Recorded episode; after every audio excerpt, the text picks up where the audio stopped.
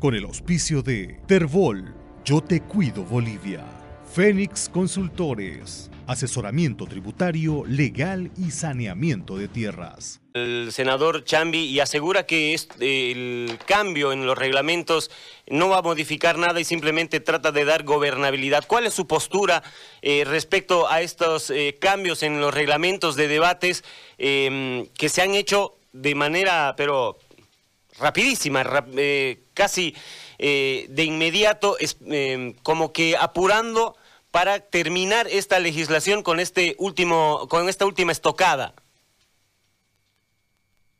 Muy buenos días, agradecerles el contacto. Realmente es una vergüenza cómo se sale de sus cabales el senador Chambi y eso demuestra nomás que ya no puede defender lo indefendible.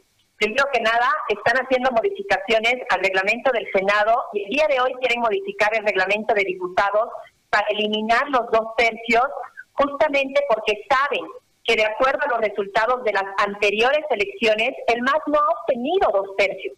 Y como no han obtenido dos tercios y como no son un partido democrático que piensa en el diálogo y la concertación, las leyes a su medida justamente para eh, eh, no tener que generar ningún tipo de debate al interior de la Asamblea. Lo que están haciendo es estos dos tercios graduarse como levantamanos y seguramente los que van a entrar van a iniciar a hacer los levantamanos.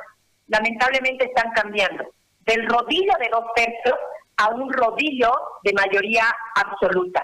Eso es lo que está haciendo el movimiento al socialismo y lo están haciendo como bien, eh, bien la ciudadanía ya se ha dado cuenta, lo están haciendo de manera arbitraria y unilateral, utilizando hasta el último minuto el cheque en blanco de dos tercios que han tenido hasta el momento para modificar las leyes a su justa medida.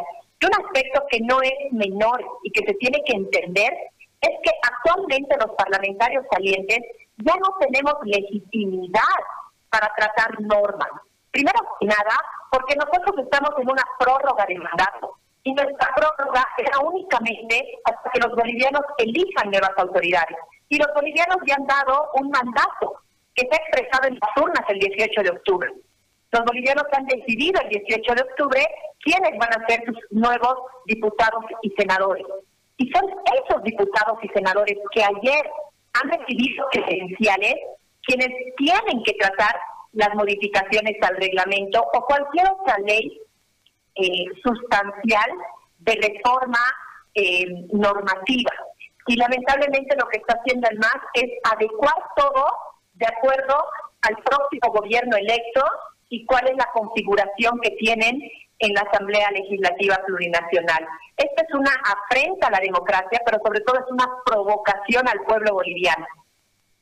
Ahora, eh, diputada, ¿qué se puede hacer? Eh, ¿Estamos todos atados de manos hasta ante este panorama?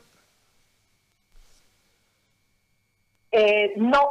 Primero que nada, es importante decirle a los bolivianos que existen una serie de mecanismos jurídicos y que ahora tienen la, la determinación los nuevos parlamentarios electos de tener que acudir, por ejemplo, al Tribunal Constitucional, porque los parlamentarios electos ya tienen credenciales reconocidas por el órgano electoral. Ellos se pueden legitimar ante el Tribunal Constitucional para presentar un recurso eh, inconstitucional de estos cambios al reglamento de senadores y de diputados. ¿Por qué? Porque es importante recordar la historia contemporánea. Hay que recordar que el año 2007 en momentos que estábamos iniciando la Asamblea Constituyente, en Bolivia hemos tenido una masiva movilización e incluso ha habido una huelga de hambre ampliada en todo el país, exigiendo el respeto a los dos tercios, porque los dos tercios es el mecanismo necesario para la concertación de normas. Entonces, justamente con ese antecedente que tenemos de la Asamblea Constituyente eh, y que se ha determinado que varios aspectos sean reconocidos y aprobados por dos tercios, que es el espíritu de la democracia, es que los nuevos parlamentarios, senadores y diputados, tienen que representar esta situación. ¿Por qué? Porque la tranquilidad que teníamos los bolivianos después del 18 de octubre era que el movimiento al socialismo no tenía dos tercios. Pero ¿qué es lo que están haciendo ahora? Es básicamente eliminar los dos tercios y adecuar a la mayoría absoluta. Es decir, no pueden modificar las reglas del juego cuando ya prácticamente los dados se han lanzado. Y eso es lo que está haciendo el movimiento al socialismo. Y si queremos tener una oposición vigorizada y fuerte, esta oposición tiene que revertir estos cambios que está haciendo el movimiento al socialismo, porque si no, se va a repetir la historia y se va a repetir el escenario. Vamos a volver a tener una oposición disminuida dentro de la Asamblea. Hoy se instala la última sesión de diputados y se va a tocar el tema, ¿no es cierto, diputada?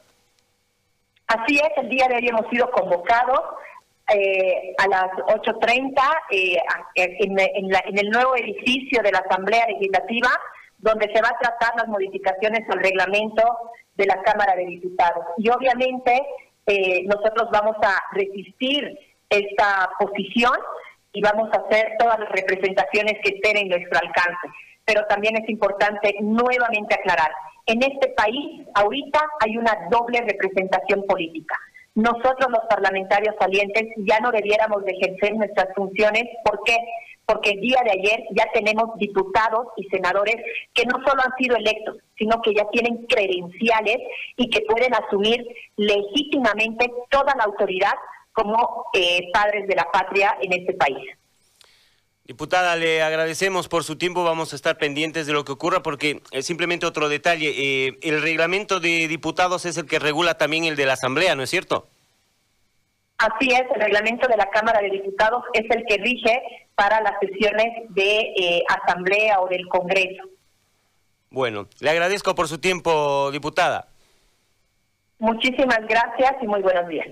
Ahí estaba Shirley Franco, diputada de Unidad Demócratas, que eh, participará hoy de esta sesión. Con el auspicio de Terbol, Yo Te Cuido Bolivia, Fénix Consultores, asesoramiento tributario, legal y saneamiento de tierras.